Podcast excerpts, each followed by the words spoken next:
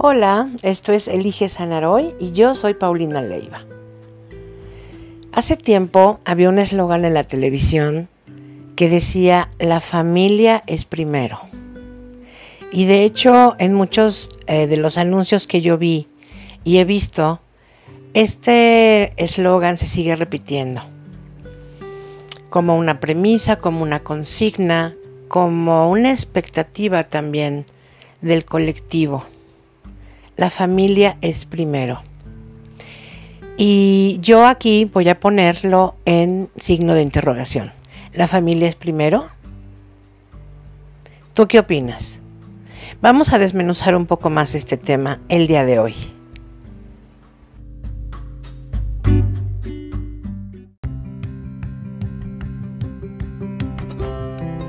Cuando escuchamos la palabra familia, cada uno de nosotros tiene una sensación diferente.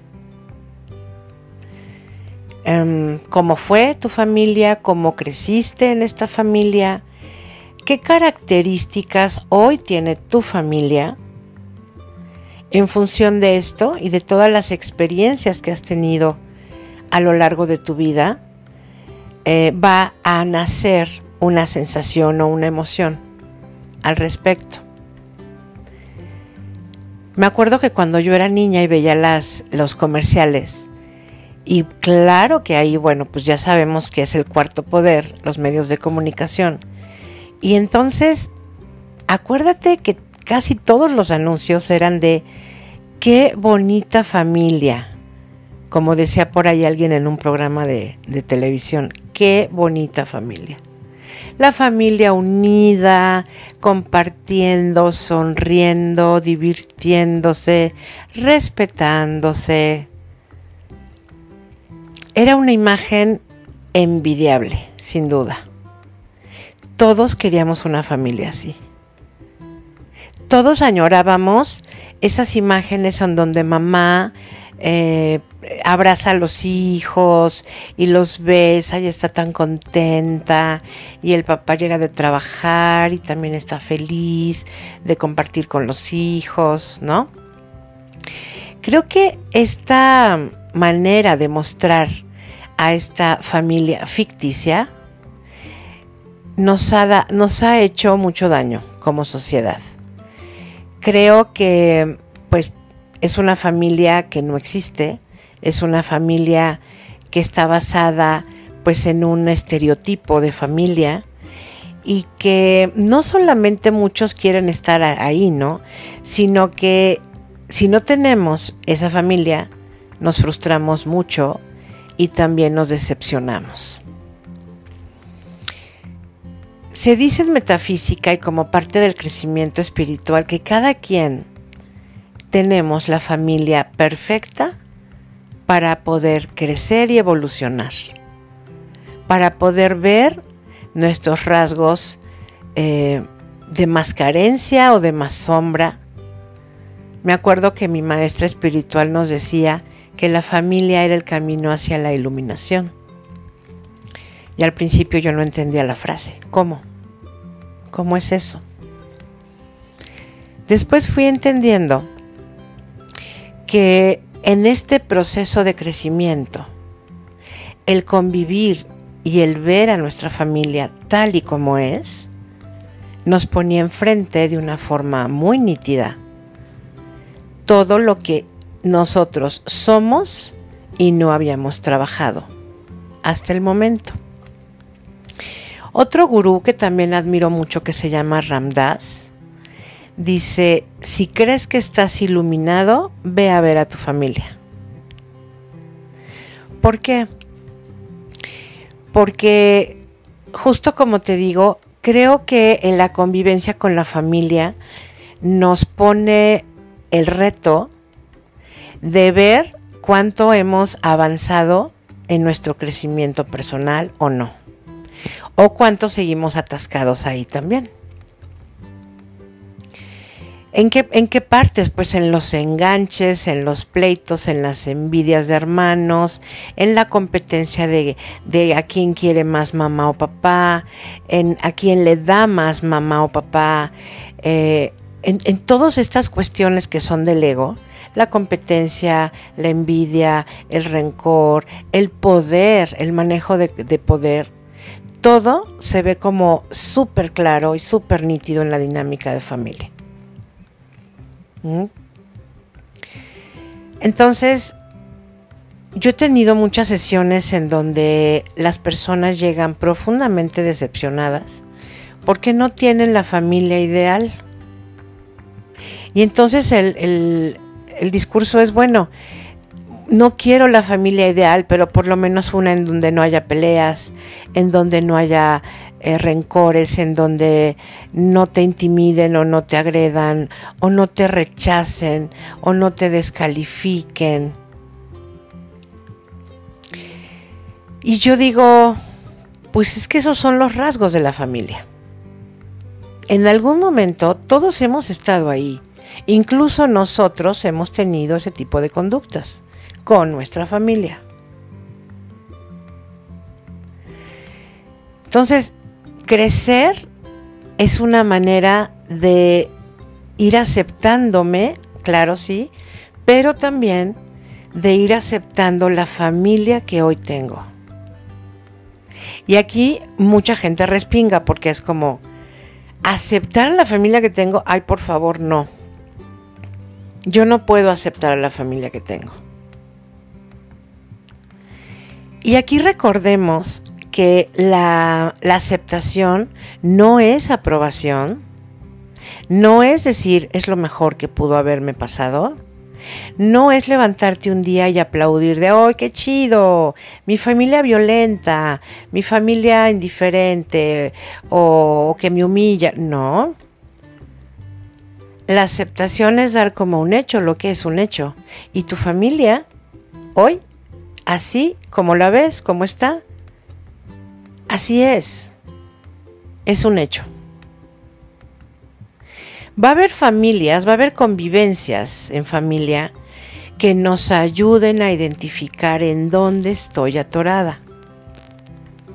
Atorada emocionalmente.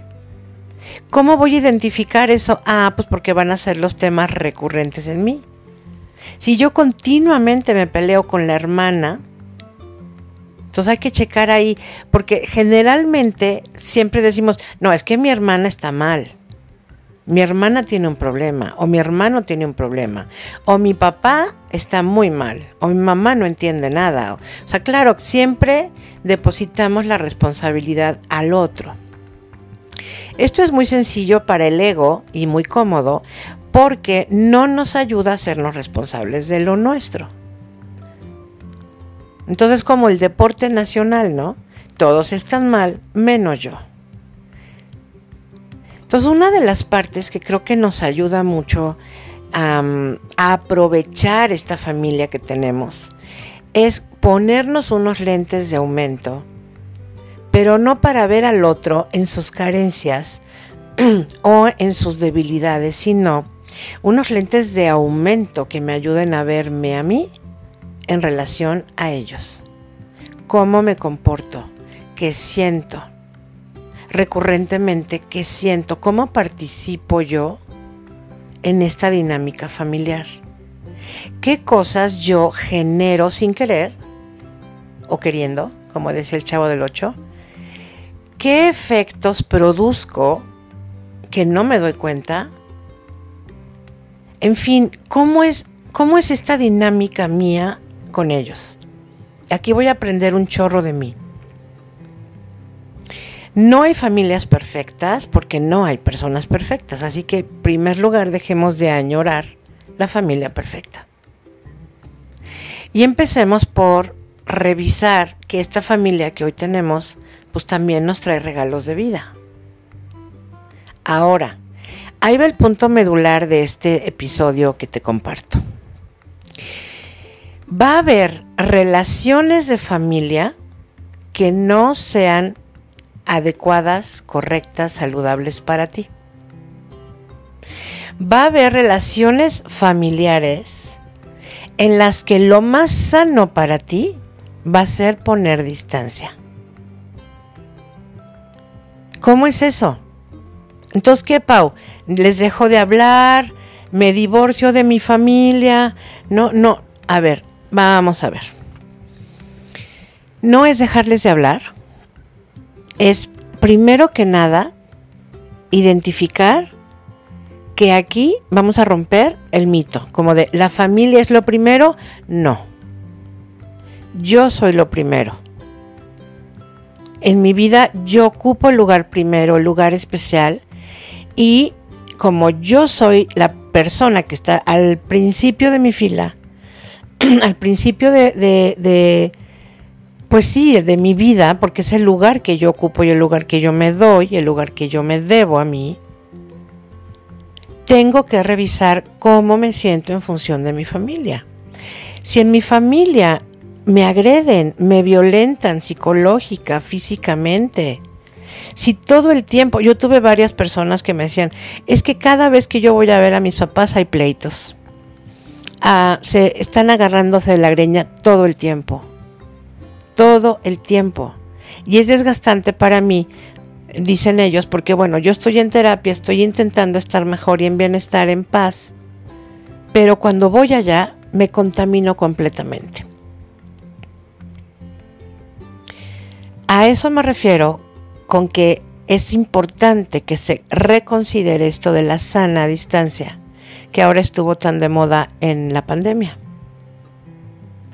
La sana distancia no es no verlos, no es dejarles de hablar. La sana distancia creo que viene desde un lugar muy interno, en donde yo primero deje de tener expectativas acerca de la familia ideal, Segundo, que yo me ubique en esta parte de cuál es mi responsabilidad. Y tercero, que me proteja y me cuide. De mi familia, Pau, pues a veces sí, te vas a tener que, defender de tu familia o que proteger de tu familia, por lo menos. Porque sí he conocido familias muy violentas, con mucha manipulación, chantaje, reproches, eh, con violencia muy pasiva, tipo sarcasmo, ironía, burlas, eh, apodos, comparaciones. Estos son tipos de violencia pasiva. Y, y, la gente, ¿qué es lo que hace? Bueno, pues como hay una lealtad familiar aquí y en todos lados, en todas las familias, mucha gente se queda aguantando y tolerando y sufriendo, pues porque es la familia, ¿no? Y como me dijeron que la familia es lo más importante y lo primero, pues hay que aguantar un, consultante me dijo, Pau, estoy hasta el copete de ir a casa de mi mamá, hasta el copete. O sea, me siento mal, me enojo, me frustro, eh, me lleno de la energía mala que hay ahí en la casa, que se pelea con mis hermanos y se pelea con tal, ¿no? Y le decía, ¿y para qué vas? Entonces la frase de él era, es que hay que estar, hay que estar. Y esa es la creencia con la que él creció hay que estar. ¿Cuál sería la segunda lectura aquí? Hay que estar porque si no estoy, ¿qué pasa? ¿Cuáles son los temores? Y aquí todos los temores que vienen son temores del ego.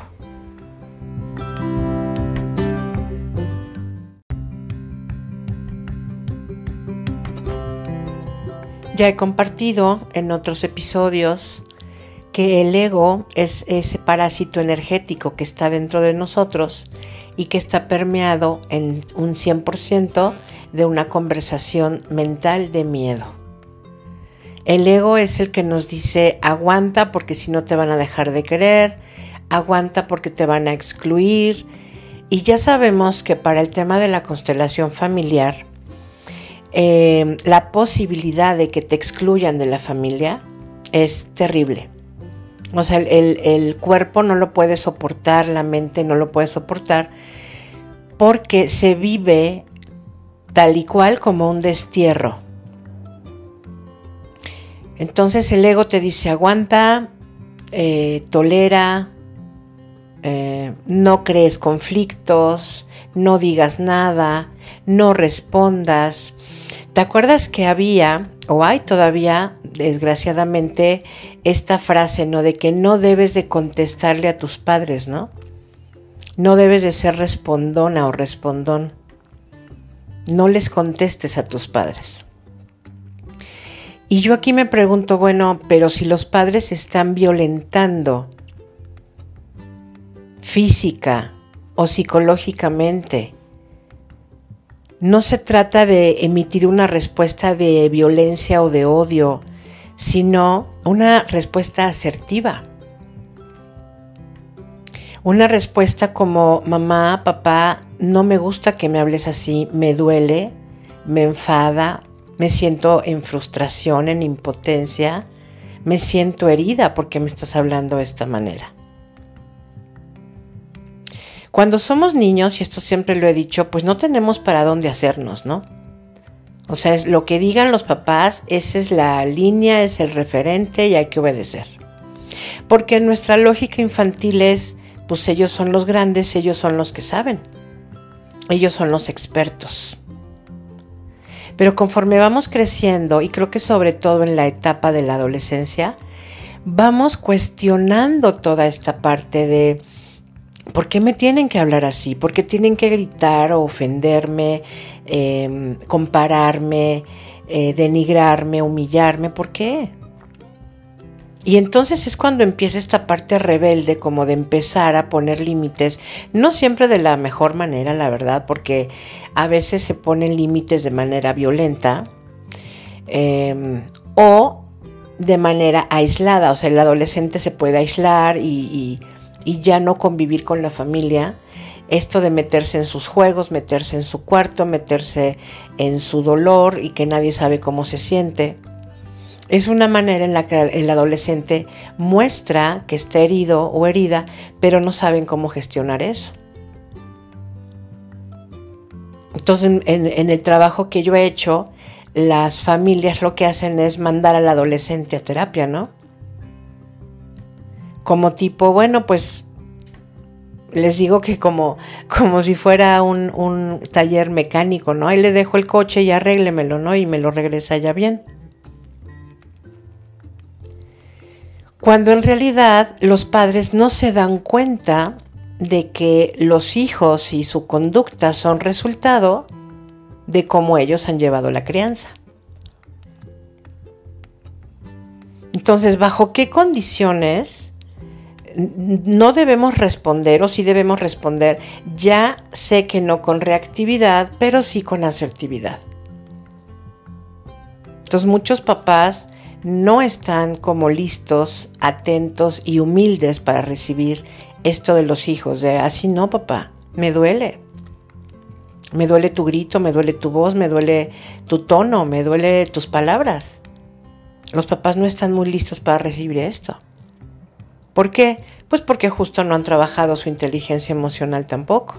Y todavía millones de papás creen que por ser los papás tienen derecho de ejercitar violencia.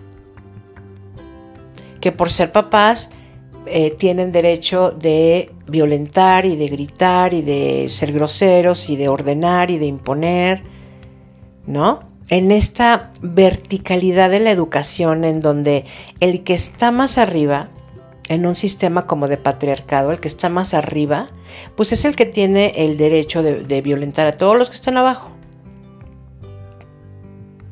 Por eso en el trabajo que yo hago tratamos de ir eh, generando la conciencia de una educación horizontal, en donde sí hay un líder, sí hay una líder, sí hay reglas y sí hay responsabilidades, pero todos son tratados de una manera gentil, amable, amorosa. Yo creo que esto es como, cómo se puede ir generando una, una noción de familia mucho más saludable, en donde de veras queramos estar con nuestra familia disfrutando. ¿Cómo te va cayendo esta reflexión acerca de las familias, de los límites, de estar o no estar? Y sobre todo de no sentirnos culpables cuando no estamos o no queremos estar creo que este de la culpa eh, nos mantiene como sometidísimos, ¿no?